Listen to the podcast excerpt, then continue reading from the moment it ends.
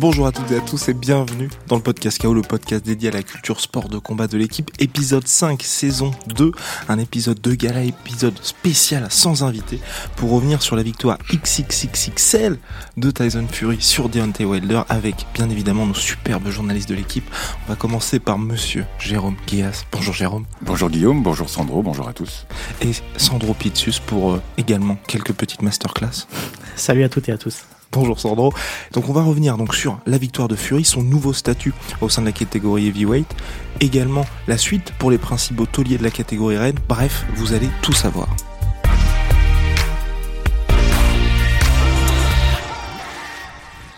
Bien, donc samedi 22 février à Las Vegas, MGM Garden Arena, Tyson Fury s'est imposé par TKO au septième round face à Deontay Wilder. Il devient le premier homme à le battre chez les professionnels. Maintenant, il a remporté tous les titres au sein de la catégorie. Et donc là, il repart avec la ceinture WBC. La question est simple. Est-ce que Tyson Fury, messieurs, est le meilleur poids lourd de la planète actuellement? Sandro. Alors, Jérôme? Qui se mouille? Oui, oui. Je pense que là, il a fait, comme disent les Américains, un statement, quoi une, mise à jour euh, très, très. Il, s'est vraiment. Enfin, ce qu'on a vu samedi, c'était. Moi, je suis resté sans voix parce que j'étais totalement euh, étonné par, par, par, ce combat. Et euh, oui, c'est clairement en ce moment là, après cette victoire face à Deontay Wilder, c'est le lourd le plus fort du moment. Parce qu'il faut se rendre compte qu'ils étaient encore tous les trois avec Joshua, Wilder et Fury, ils étaient invaincus il y a encore quelques mois. Joshua a perdu contre Ruiz, et là, Wilder a perdu contre Fury. Donc Fury est le dernier invaincu chez les poids lourds. Donc oui, ça fait de lui euh, le, poids lourd le plus fort. Et surtout, il a le titre euh, WBC, qui est le titre le plus, euh, le plus prestigieux dans, la catégorie reine. Je suis assez d'accord avec, avec Sandro pour une fois. non, je plaisante bien sûr. Effectivement, c'est important de rappeler qu'il est invaincu et que parmi les, parmi les trois, c'est le dernier une grosse performance, effectivement, de, Tyson Fury. Très vislarde, quand même, face à un adversaire qui, lui, a semblé sans, euh, sans énergie, sans stamina. C'était un, peu étrange comme combat, mais Fury a vraiment euh, maîtrisé son sujet. Euh, et j'insiste, grâce, à, son vice, surtout dans les quatrième et cinquième rounds. Mais pour répondre à la question, est-ce que c'est vraiment le meilleur poids lourd aujourd'hui? Il manque le combat face à, face à Joshua pour vraiment, le, pour vraiment le dire. Disons qu'il a pris un petit ascendant, en tout cas psychologique, je pense, sur Joshua et sur Wilder s'il y a un rematch, un, troisième match. Et aujourd'hui, oui, en tout cas, il peut se, il peut euh, fanfaronner claironner qu'il est le meilleur poids lourd du monde. Il n'y aura pas grand monde pour, pour, le contraire. De toute façon, les prochains mois, prochaines années vont être très intéressantes pour Tyson Fury, qui est toujours dans son contrat avec ESPN et Top Rank. Donc là, on le rappelle, il avait été champion du monde en 2015 après sa victoire face à Klitschko. Il avait mis fin à un règne de quasiment 10 ans. Et là, il avait pris une pause, donc euh, dépression, tous ses problèmes personnels. Revenu en 2018, il a affronté Deontay Wilder en décembre. Et ensuite, il y avait eu deux combats un peu de reprise, puis là, la revanche. Est-ce qu'il a réussi pour vous le plus grand comeback de l'histoire de la boxe anglaise? Il a réussi un très grand comeback. Après, est-ce que c'est plus fort que Ali Kinshasa? Quand même, je n'irai pas jusque-là. Est-ce que c'est plus fort que Foreman face à Michael Moorer, premier champion du monde gaucher des lourds, en 94 Je suis pas sûr non plus. Voilà, il est dans le top 3, top 5. J'ai peut-être oublié euh, d'autres boxeurs dans l'autre catégorie euh, inférieure, mais c'est pas plus fort que, que Foreman ou Ali, je pense pas. Mm. C'est vrai que pour l'instant, on voit pas trop l'impact culturel aussi, parce que les, les autres combats, comme tu disais, il y avait vraiment une véritable résonance. Là, quand même, ils ont battu le record, on va dire, de billetterie pour un choc poids lourd qui était euh, avant, c'était Lennox Lewis contre, euh, Mike, Tyson. Mike Tyson. Donc c'est quand même pas rien. Là, on a vu sur les réseaux sociaux, il y avait une énorme résonance, donc l'avenir le dira aussi s'il y a eu un véritable impact pour cette victoire de Tyson Fury. Sandro? Bah, moi aussi, hein, pour une fois, je suis, je suis assez d'accord avec, avec, avec, Jérôme. Euh, non, c'est un comeback exceptionnel. Après, c'est comme euh, toutes ces questions, c'est des avis un, peu, un petit peu subjectifs. On après, c'est des avis personnels. Oui, c'est un, un, comeback exceptionnel parce que il y a quand même trois ans euh, après sa victoire contre Klitschko, donc euh, bah, il s'arrête un peu à la surprise générale. Il prend 50 kilos, il était totalement hors de forme. Il a eu des problèmes de drogue, d'alcool, euh, de dopage aussi. De dopage. Il a, eu, il a même pensé, il l'a dit, hein, il a pensé à suicider à un moment. Enfin, je veux dire, c'était. On pensait euh, vraiment fini, quoi. Et puis, euh, voilà, en trois ans, il est revenu au sommet de son art. Et là, en 2020, bah, il, est, il est de nouveau roi de, des lourds, quoi. Et quand on est roi des lourds, on est, on est un peu le roi de la boxe. Et puis il faut rappeler, il est jeune, il a 30 ans. 31. 31 ans, quand euh, Joshua a euh, 29. 30 29 et euh, Wilder euh, 34. 34. Voilà, il a encore euh, pas mal de- d'années devant lui. Il est pas trop, euh, pas trop usé parce qu'il a fait une longue pause. Il peut effectivement écrire, écrire l'histoire des, des poids lourds. Donc euh, juste avant euh, la victoire face à à la victoire face à Deontay Wilder, il avait dit tout ce que je fais en carrière c'est gagner, sauf quand je fais match nul face à Deontay. Donc euh, il y a une clause de revanche que Wilder, donc que le perdant, peut activer sous 30 jours. Selon vous, est-ce une bonne idée pour l'ancien champion de WBC d'avoir cette revanche immédiate après ce premier combat? Après ce qu'on a vu samedi, c'est j'ai presque envie de dire non, c'est pas une bonne idée parce que en plus ça veut ça veut dire que ça serait une revanche euh, dans un temps assez euh, assez court. hein. On parle de peut-être dans dans six Cet Cinq, été, six ouais, mois, ouais, voilà, donc, tu vois, euh, ça, ça laisse quand même peu de, de temps pour, pour s'adapter. En plus, on sait que Wilder, c'est pas forcément un boxeur qui, qui, qui s'adapte à, à son adversaire. Et je, franchement, là, comme ça, c'est vrai que quand on parle de, de cette fameuse, euh, enfin, cette éventuelle trilogie, hein, parce que ça ferait une trilogie, là, comme ça, je, je me dis que c'est, c'est, pas forcément le meilleur des combats pour Wilder après ce qu'on a vu. Ouais, c'est pas forcément le plus mauvais non plus. La seule inconnue, ça sera l'étape psychologique de, de, de Wilder. Est-ce qu'il y sera prêt sans, euh, sans combat de préparation pour faire un troisième match face à Fury? Je sais pas. En tout cas, en WBC, il a plus grand chose à prouver. Il va affronter qui s'il s'il se prépare? Il va pas refaire une trilogie avec, euh, Avec Ortiz. avec Ortiz. Euh, bon, voilà, il a nettoyé la WBC. Moi, je pense que le mieux, ça serait qu'il reprenne tout de suite, euh, tout de suite Fury cet été, bien préparé, avec plus d'envie que ce qu'il a montré samedi, et, pour un, voilà, pour finir la, pour finir cette, euh, cette épopée entre, entre les deux boxeurs. Je pense que c'est ce qu'il a de mieux à faire. Surtout que toute proportion gardée, ça rappelle un petit peu ce qui s'était passé pour Joshua face à Ruiz, où euh, bah, il y avait eu évidemment ce knockdown en début de combat qu'il avait ensuite porté, traîné avec lui tout le reste, où il avait été dominé. Il avait pris cette revanche immédiate, là aussi six mois après, et avait réussi à faire, euh, à faire des changements. Est-ce que, par exemple, Sandro, toi, tu penses que Wilder est capable de faire ces changements et de se réinventer? Franchement, Mm. non. Ah, j'avoue, je- j'y crois pas, j'y crois pas trop parce que en fait, il, il- il boxe comme ça. euh, Wilder, on, on va pas rappeler le, le style de Wilder parce qu'on le connaît. Voilà, c'est un, c'est un formidable puncher. C'est probablement l'un des punchers les plus effrayants de l'histoire des poids lourds. Il a une droite absolument terrible et il l'a prouvé pendant 15 ans. Ça fait 15 ans qu'il qu'il utilise cette stratégie de, de voilà de, de placer cette droite à un moment. C'est souvent d'ailleurs un boxeur très frustrant parce qu'il dit en gros, bah en fait, euh, moi je m'en fiche d'être en retard sur la carte des juges euh, au troisième, au quatrième, jusqu'au sixième round parce que je sais qu'à un moment je vais placer ma droite et que je vais mettre euh, mon adversaire KO. Mais là, cette fois, bah, il n'a pas pu et surtout, il, a, il n'a pas su s'adapter à Fury qui lui a proposé une boxe euh, tellement agressive. Il n'avait jamais été agressé de cette manière-là. Parce que ce qui m'a marqué surtout, c'est le- les premières secondes, donc gong, ça commence et Fury court Mm. vers le centre du ring.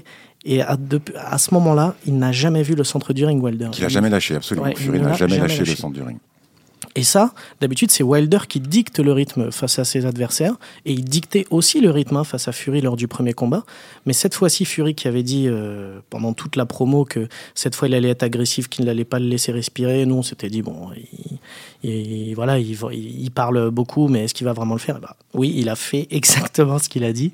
Et c'est ce qui s'est passé, c'est qu'il a été tellement agressif qu'il n'a pas laissé Wilder respirer. Et c'est la première fois de sa carrière en pro que Wilder s'est retrouvé dans cette situation et n'a pas su s'adapter. Alors, Fury aussi, il est euh, plus grand que Wilder. C'est pas arrivé souvent à Wilder de, de combattre des, des poids lourds aussi grands que lui, Après, euh, avec plus d'allonge. ouais, on parle, Jérôme. Wilder fait 2 mètres. Fury fait 2 mètres 05, c'est pas non plus une différence Quand euh, même. dingue. Bah, face à un, un boxeur comme Ortiz, ça, se- ça se voit, tu vois. Je pense que c'est plus le poids qui est, qui est plus impressionnant là sur le, Il la a affronté différence. un boxeur plus grand que lui, qui frappe presque aussi fort que lui, qui est beaucoup plus technique et qui a Ah oui. beaucoup plus de vis. Voilà, j'insiste encore une fois, et peut-être qu'on pourra en parler un peu plus longuement. Mais nous allons en reparler. Très bien, mais ouais, je crois pas que que Deontay Wilder doive se réinventer. En plus, je pense qu'il pourra pas, et que c'est trop tard. Il faut qu'il, pour le- la trilogie, il faut qu'il qu'il garde son style, qu'il a pas du tout euh, su ni pu exprimer. Mais Il y a quand même eu quelques frappes au corps en tout début de combat Oui. qu'on n'avait pas vu lors du, bah, lors du premier choc. ouais, Premier et deuxième round, c'est vrai qu'il il attaque un peu le corps euh, de Fury en mettant des, des- crochets dans le foie. Mais malheureusement, ça n'a pas duré très longtemps parce que très peu de temps après, parce que quand on, quand on attaque le corps, souvent on, on, on est exposé au niveau de la garde. Et donc Fury a immédiatement réagi en lui plaçant deux trois jabs qui l'ont fait reculer. Et il a pu, il a pu essayer après. En tout cas, je pense qu'il doit rien changer à, son, à sa façon de, de boxer, et au contraire, mais juste Je de, crois qu'il peut pas changer. Il Je peut pas crois en qu'il plus. peut pas changer. Je crois que son Franchement. il peut pas. Mais en tout cas, ce qu'on a vu samedi, c'est pas le, c'est pas le Wilder qu'on Mm. qu'on a l'habitude de voir. Oui, parce qu'il n'avait jamais été aussi lourd. Aussi lourd, aussi, ouais, c'est hein, vrai. De toute façon, sur la balance. 104 kilos. Et même chose pour Tyson Fury d'ailleurs, C'est vrai. qui inquiétait un petit peu parce que c'est vrai qu'on avait vu, euh, pour en dire oui, on avait dit il était hors de forme. Pour Fury, c'était bah on l'a jamais vu aussi musclé. Bref, euh, tout est une question d'interprétation. Bien. Donc maintenant, on va revenir au Gypsy King, à nouveau champion du monde. Là, il y a le choc qui se précise lentement mais sûrement qu'on attend depuis de nombreuses années face à Anthony Joshua pour maintenant suprématie mondiale en plus de celle du royaume. Messieurs. Eddie Hearn, le promoteur d'Anthony Joshua, a dit que ça allait être beaucoup plus simple à organiser que pour Deontay Wilder, parce qu'on sait, Deontay Wilder, c'est Premier Boxing Champions, donc c'est All beaucoup plus compliqué, beaucoup plus dur en affaires. Là, Eddie Hearn avait fait une première offre, proposition 60-40, peut-être que là, il fera un effort à 50-50. Ah bah, je pense que là, c'est- ça va être nécessaire, oui. Est-ce que pour vous, là maintenant, après cette véritable démonstration de Tyson Fury, est-ce qu'il peut gagner face à Anthony Joshua, tout simplement, qui est le deuxième, le deuxième homme de cette catégorie, sinon le premier, premier homme bis En fait, j'ai plus envie de te poser la question est-ce qu'Anthony Joshua Oh. peut, peut battre euh, Tyson Fury en fait? Parce que c'est lui, le, finalement, comme on l'a dit, là, c'est lui, lui qui, est- qui domine cette catégorie. Donc, euh, oui, ça va- c'est un, un combat qu'on a envie de voir depuis, euh, depuis maintenant 3-4 ans. De toute façon, le, entre les, les trois donc, dont on parle, hein, Joshua, Wilder et Fury, on, a- on avait envie qu'ils se, se croisent enfin, parce qu'ils se tournaient autour depuis un sacré bout de temps. Donc là, on a déjà eu Wilder-Fury. Donc voilà, le vainqueur aller euh, vers Joshua et c'est ce qu'on a envie de voir. Après, est-ce que, est que Fury peut battre Joshua tu vois Euh, Oui, bien sûr qu'il peut le battre. Je pense même que qu'il a toutes les armes pour, euh, le faire déjouer, exactement comme avec Wilder, même si c'est pas du tout le, le même style, Joshua. Plus technique, évidemment, qui se rapproche plus de Fury. C'est toujours difficile de, de Oui. prédire l'issue d'un combat. Est-ce qu'il peut le battre? Oui, bien sûr. Bien sûr, il peut le battre. Il peut le battre. C'est un bon boxeur, euh, technique. Encore une fois, il aura l'avantage de, de c'est la des, longe. c'est des lourds. C'est des lourds, oui. Sur une, sur frappe, voilà. tout peut se passer. Oui, il a les armes pour le battre. Après, est-ce que le combat se fera euh, rapidement? Euh, Non, sans doute pas. Non. Mais oui, évidemment, c'est le combat qu'on veut voir. Et, on- et je pense que c'est le combat qui sera super bien vendu entre deux Anglais, Ouais. deux Britanniques, avec un, un show euh, pré-combat euh, absolument incroyable. Parce qu'il y avait beaucoup de respect entre Wilder et, Oui, c'est vrai. et Fury, pas de trash talk. Je pense que ça sera pas le cas. euh, Enfin, il y, a- il y a eu du trash talk, mais c'était un Ouais, peu superficiel. Voilà.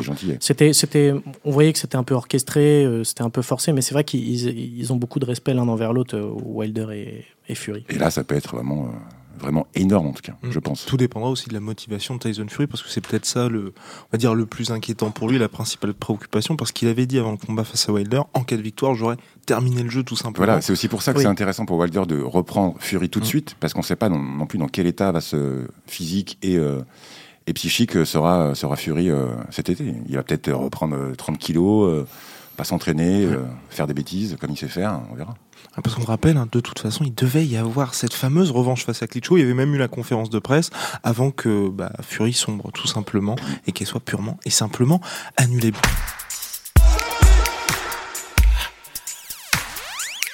Bien messieurs, ce cher Tyson Fury, il y a eu évidemment ces petits coups de vis, mais qu'est-ce qui a changé fondamentalement par rapport au premier combat? Parce qu'on le rappelle, il y a eu un changement de coach, tout ce qu'il a dit aussi, je vais le mettre KO, je vais être beaucoup plus agressif.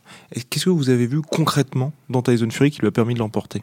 Un petit coup de poing retourné derrière l'oreille, euh, pas signalé. Une petite balayette dans le round 5 qui n'a échappé Bah, à personne sauf. Ah, euh, volontaire, je pense. Franchement, ah, c'est. Je suis pas sûr. Je suis pas sûr. Ah, t'es dur.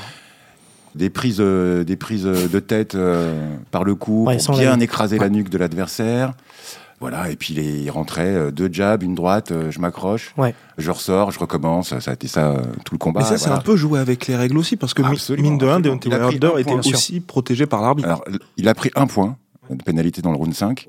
Juste après le knockdown d'ailleurs. Voilà, ce qui était une bonne décision, je pense, euh, prise par l'arbitre, qui en revanche aurait pu laisser un peu plus de, de corps à corps. J'ai trouvé qu'il les séparait un peu vite. Ça dépend des règles, ça dépend de l'arbitre. Bon, mais euh, de toute façon, ça aurait pas, ça aurait pas aidé, euh, aidé Wilder, je pense, de, de faire plus de corps à corps. Sandro, au-delà des coups de vis, il y a eu bien évidemment le contrôle du ring. Est-ce que toi, ça t'a impressionné chez Fury? Ah bah ça c'est c'est pour moi c'est c'est la clé du, du combat quoi. C'est il l'a jamais enfin, en fait pour éviter de se, se répéter c'est vrai qu'il l'a jamais laissé respirer mais ce qui, est- ce qui est impressionnant c'est que en fait, il l'a presque battu avec, avec, avec l'arme de Wilder, c'est-à-dire gauche-droite. Bon, Wilder, c'est plus feinte de gauche et droite. Fury a fait un nombre de gauche-droite et après au corps, parce qu'à chaque fois il touchait, il faut se rendre compte quand même que sur 7 rounds, donc, Fury a touché 160 fois Wilder et Wilder a touché que 55 fois Fury. Ça veut dire qu'il a, il a pris un nombre de, il a pris une tonne de coups, il a été saoulé de coups, et ça s'est vu très vite parce que il y a des images, c'est assez terrible. À un moment, franchement, j'avais vraiment de la peine pour Wilder parce que au cinquième et sixième round, on le voyait à certains moments après donc ces fameuses séries de, corps à corps après avoir après avoir mangé des coups terribles, des droites terribles. On le voyait, l'arbitre le regardait, voilà, et il se tenait sur les cordes parce qu'il avait presque plus l'équipe. Enfin, je veux dire, c'était terrible. Après, comme je l'ai dit, aussi le poids joue parce qu'à un moment, Wilder faisait 104 kilos, donc oui, effectivement, il n'a jamais été aussi lourd. Idem pour, euh, pour Fury qui était à 120 kilos. À un moment, il y a une différence. Et aussi, quand, quand vous faites 120 kilos, vos coups. Alors, je veux bien, je veux bien qu'on me dise que Fury est moins puissant que Wilder, c'est vrai. Mais quand vous faites 120 kilos, quand vous mettez euh, une droite euh, pleine puissance, bah, ça fait mal à n'importe qui. Et là, sur ce coup-là, bah, là, là, tout ce qu'il a pris, Wilder, enfin, je veux dire, on a découvert aujourd'hui, enfin, samedi, que Wilder avait un menton. Mm. Ça, on ne le savait pas. Après, ça ne suffit pas, hein, mais. On l'avait vu quand même contre Ortiz. Euh, Exactement, premier combat. Ah, mais là, c'était, c'était vraiment, c'était, autre chose là. Mm. Ouais, c'était autre chose, mais c'était pas, euh, je sais pas. Wilder, moi, je l'ai trouvé désordonné dès le début. En fait, dans son regard, rien que pendant le face-à-face d'avant combat, il est, il est déjà hagard, il est KO, il est pas là en fait. Alors qu'on voit toute la détermination dans dans les yeux de, de Fury, qui avait beaucoup plus d'envie, qui a jamais lâché le, le, centre du ring. À l'appel du septième round, c'est l'image, elle est juste incroyable. Wilder est encore sur son tabouret, que Fury est déjà au milieu du ring mm. et il attend. C'est juste euh, et ça a été, voilà pour moi c'est l'image symbole de de ce combat. Euh, Wilder, il, a, il jamais... de du temps aussi. Ouais, peut-être. Parce qu'il n'y a qu'une minute de récupération et quand vous prenez des, des coups pareils, une minute, c'est vraiment c'est rien quoi pour récupérer. Ouais, mais être assis alors que l'autre est déjà debout euh, et qui te, mais ça faisait déjà... laisse 4 secondes pour. Euh, ça faisait déjà 2-3 rounds qu'il était, qu'il était vraiment dans le dur et que son corner lui, lui demandait depuis déjà. Alors, il y a eu le, le 4, à partir du quatrième round, à la fin du quatrième round, donc début de cinquième, son corner lui demande à Wilder est-ce que tu veux continuer? Hmm. Donc voilà, c'était déjà que Wilder était déjà fini après la, après la fin du quatrième round. Enfin, fini. Il était déjà dans, dans le dur total. Il avait plus conscience. Euh, franchement, il prenait trop de coups. Hein, il perd le combat des deuxième rounds pour moi. Ouais, je pense troisième. Il y a ce fameux knockdown du troisième round où c'est là pour beaucoup. Je pense vraiment qu'après ce, après ce, ce coup-là, on, voit après il titube. D'ailleurs, alors oui, il y a deux knockdowns, mais bon, il retombe deux fois. Alors une fois sur une balayette volontaire ou magnifique involontaire. Balayette, magnifique. J'ai oublié un petit coup d'épaule aussi donné. Euh, donné par, euh, par, Fury, façon euh, McGregor, qui était présent via son whisky d'ailleurs à cette soirée. Sponsor principal de l'événement. Absolument. Mais il y a deux autres fois où il perd l'équilibre après des enchaînements de Fury parce que justement, il, alors il essaie de se protéger mais il encaisse encore. Et il, au moment où, donc, où il fait même pas de corps à corps Fury, c'est-à-dire qu'il lui met gauche-droite et, Wilder est complètement déséquilibre et, pas loin, enfin il tombe deux fois, il y a même une troisième fois où il est pas loin de tomber, il se rattrape aux cordes, on a l'impression qu'il est totalement hagard, il est perdu. Mais je pense vraiment qu'il a été totalement surpris par le, le, le style. Je dirais pas jusqu'à dire que Fury a réinventé son style, il a juste changé de stratégie en lui mettant une pression constante. Et donc en fait c'est ça, moi je pense qu'il a été surpris et comme il n'est pas habitué forcément à prendre autant de coups, bah, c'est la première fois de sa carrière qu'il prend autant de coups, donc il a été totalement euh, en fait, il était sonné direct. Quoi. Mais c'est vrai que pour l'instant, on n'a pas eu d'infos, contrairement au premier combat euh, Joshua Ruiz, où euh, là, on sait qu'aujourd'hui, que Joshua n'était pas dans les meilleures dispositions. Wilder avait l'air, a priori, dans la forme de sa vie, surtout qu'il avait ouais, dit lors, du répété, et puis lors du combat, il, était, il avait été malade quelques jours avant, donc c'est pour ça qu'il avait été assez léger. Après, c'est aussi, Wilder, c'est un physique particulier, parce que c'est un lourd qui est très sec, très grand, mais donc Certains ont dit, ouais, à 104 kilos, peut-être qu'il perd un peu de vivacité. Même lui euh, a dit en conférence de presse après la rencontre qu'il avait eu des, problèmes au niveau du déplacement, qu'il sentait pas bien ses jambes. Alors, est-ce que c'est parce qu'il a pris trop de poids et donc qu'il a perdu un peu en vivacité, en vitesse aussi pour déclencher ses coups Ou est-ce que c'est tout simplement au niveau de la coordination hein, Parce que, comme tu l'as dit, quand tu prends un coup terrible, mais il faut se rendre compte qu'au troisième round, enfin, je veux dire, il fait un vol plané quoi après, le crochet de, Fury quoi. Il est, complètement, euh, il aurait pu être KO euh, tout de suite. Hein. Il est totalement à gare, un peu comme euh, avec Ortiz quand il l'a mis KO il y, a, il y a quelques mois. C'était un peu la même image quoi. Il était au sol, les yeux qui qui étaient plus vraiment en face des trous. Il regardait, était un peu perdu. Non, franchement, c'était impressionnant. Donc après ce knockdown au troisième round, Deontay Wilder est vraiment dans le dur. Il y a bien évidemment ce saignement à l'oreille, saignement à la bouche, et puis tout simplement il tient plus debout. Il y a eu une superbe tentative de takedown. Euh... Raté malheureusement pour lui. Raté. Donc on peut dire qu'il était en mode survie, il a eu du cœur comme tu l'as très bien dit, mais est-ce que le combat a été arrêté trop tôt? Parce qu'on sait que son corner a jeté l'éponge, c'est extrêmement rare dans des combats pour le titre, et puis là, un boxeur qui était invaincu en carrière et l'un des meilleurs de tous les temps, ou vu comme l'un des meilleurs de tous les temps. Moi, je pense qu'il a été arrêté presque trop tard. Le, combat, ça faisait déjà quelques rounds qu'il était dans le, dans, dans, le dur total. Il était à l'agonie dès, pas à la fin du deuxième, mais plus dans le troisième, où vraiment là, il a commencé à prendre des, des coups très sévères. Mais donc, il y a eu snackdown, comme tu l'as dit, euh, troisième round, donc il saigne de la bouche son oreille est, déjà euh, très abîmée et, Fury a insisté là-dessus, a continué à taper à ce niveau-là. Donc ça, parce qu'à un moment, Fury était couvert de sang, mais c'était pas son sang, hein, c'était c'était celui de Wilder, parce que comme ils étaient au corps à corps, donc il est. mais il aime ça, il aime bien lécher le sang. bah voilà, c'est vrai. Euh, au sixième round, effectivement, il a, il a un peu, euh, je sais pas comment on peut appeler ça, trash talké ou parce qu'il sa langue. Voilà, parce qu'il avait Tout dit, simplement. Parce qu'il avait dit qu'il voilà, il voulait goûter le, le sang de Wilder, hein, c'est ce qu'il a dit. Mais oui, effectivement, et à un moment, c'est aussi la responsabilité du corner, parce qu'il faut rappeler que Wilder a toujours dit qu'il n'abandonnerait jamais, qu'il était prêt à mourir sur le ring. Et donc, son corner, c'est eux, à un moment, ils ont dit, OK, stop, là, c'est trop. Et ils ont jeté euh, la serviette pour dire, on arrête, ça suffit, parce que là, ça commence à devenir très dangereux. Donc voilà, à un moment, il était tellement à l'agonie, c'était plus possible. C'est toujours difficile de, d'arrêter d'arrêter un combat, surtout pour un, pour un titre, de le juger, c'est aussi difficile. Au début, moi, je me disais que c'était un peu trop tôt. Ils auraient peut-être pu le laisser finir le, le septième round. Je pense pas qu'il aurait été mis KO au septième, on sait jamais.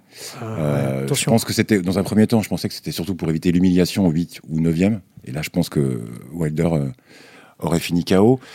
En revoyant les images, euh, bon, voilà, je pensais toujours bien de protéger la santé de son boxeur. Ils ont bien fait de jeter l'éponge, même si je pense que et c'est la grosse force de Wilder. Il aurait pu sur une droite, une seule, unique, isolée, peut-être renverser le, renverser le combat.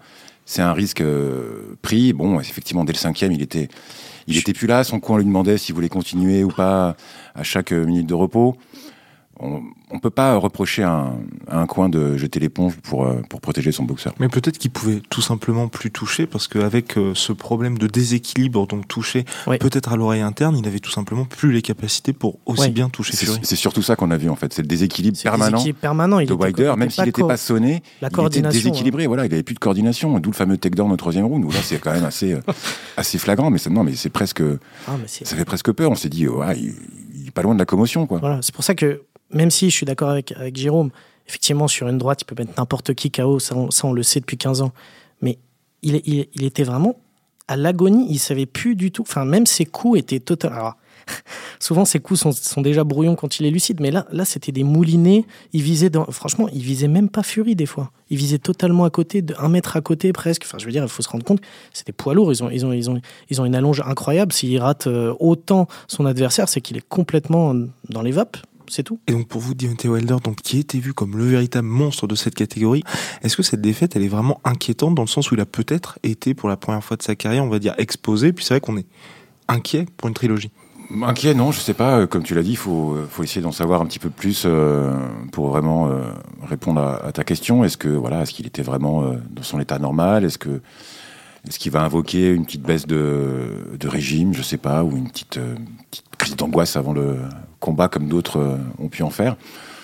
Non, voilà, c'est une, une, péripétie de la boxe, d'une carrière. Euh, je pense pas qu'il faille s'inquiéter plus que ça pour, euh, pour Wilder. Je pense qu'il peut rebondir assez facilement. oui, franchement, enfin, je pense qu'il faudra avoir surtout le, le, prochain combat contre qui déjà. Effectivement, s'il n'est pas opposé à Fury et que il repère de cette manière-là, oui, là, on pourra commencer à être inquiet parce que ça voudra, ça voudra dire beaucoup de choses. Après, voilà, il était, faut pas oublier quand même, il a, il a plus de 40 combats, il était invaincu, euh, il en a perdu un, c'est pas non plus euh, la fin du monde, même s'il perd son titre et, et, il perd cette suprématie des lourds, faut pas oublier quand même que ça fait 15 ans qu'il met, met tout le monde KO en, en, à peine quelques rounds à chaque fois, donc non, il faut, faudra voir la suite, c'est un, un peu tôt là pour, pour s'inquiéter. Parce que c'est vrai que c'était, je disais ça, c'était notamment au niveau du style de Hunter Wilder, où comme tu as dit très justement, c'était la première fois où il se retrouvait avec quelqu'un qui lui mettait directement la pression.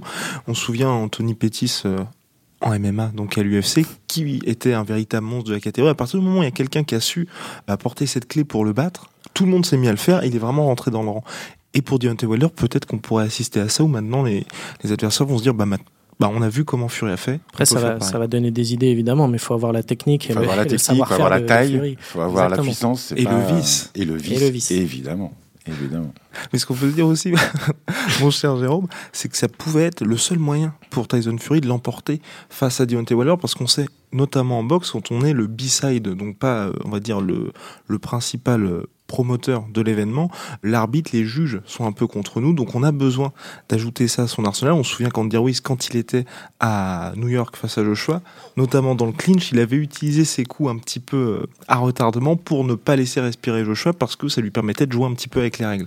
Ah Fury avait euh, samedi vraiment le style Las Vegas avec tous les tricks. Euh, de la boxe, tous les petits, les petits coups de vis encore une fois, mais c'est le style de, Tyson Fury depuis toujours. Hein il, a, il le revendique. Euh, c'est pas pour lui, c'est être à la limite avec le règlement euh, de la boxe et ça fait partie euh, pour lui complètement du, jeu. Bien sûr. On peut pas lui donner tort. Hein.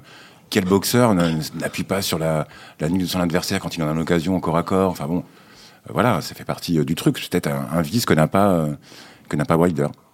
Bien messieurs, place au pronostic.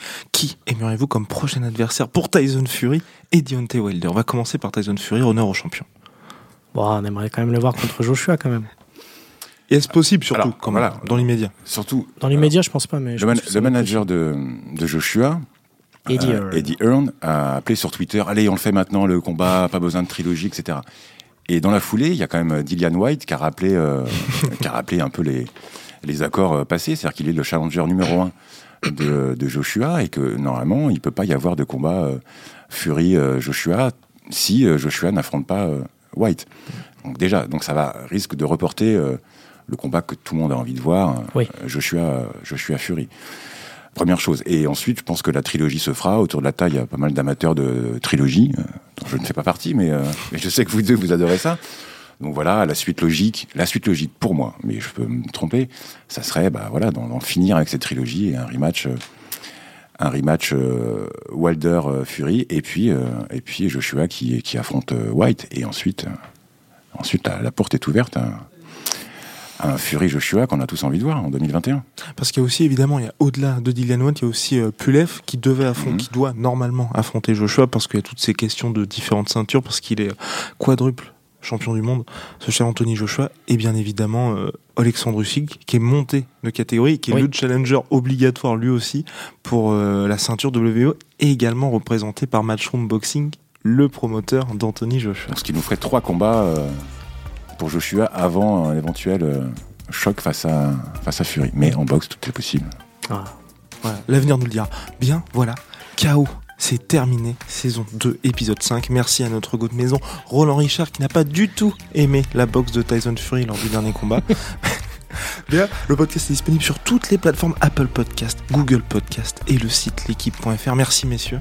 Merci. Merci, merci à, tous. Et à la prochaine. Ciao.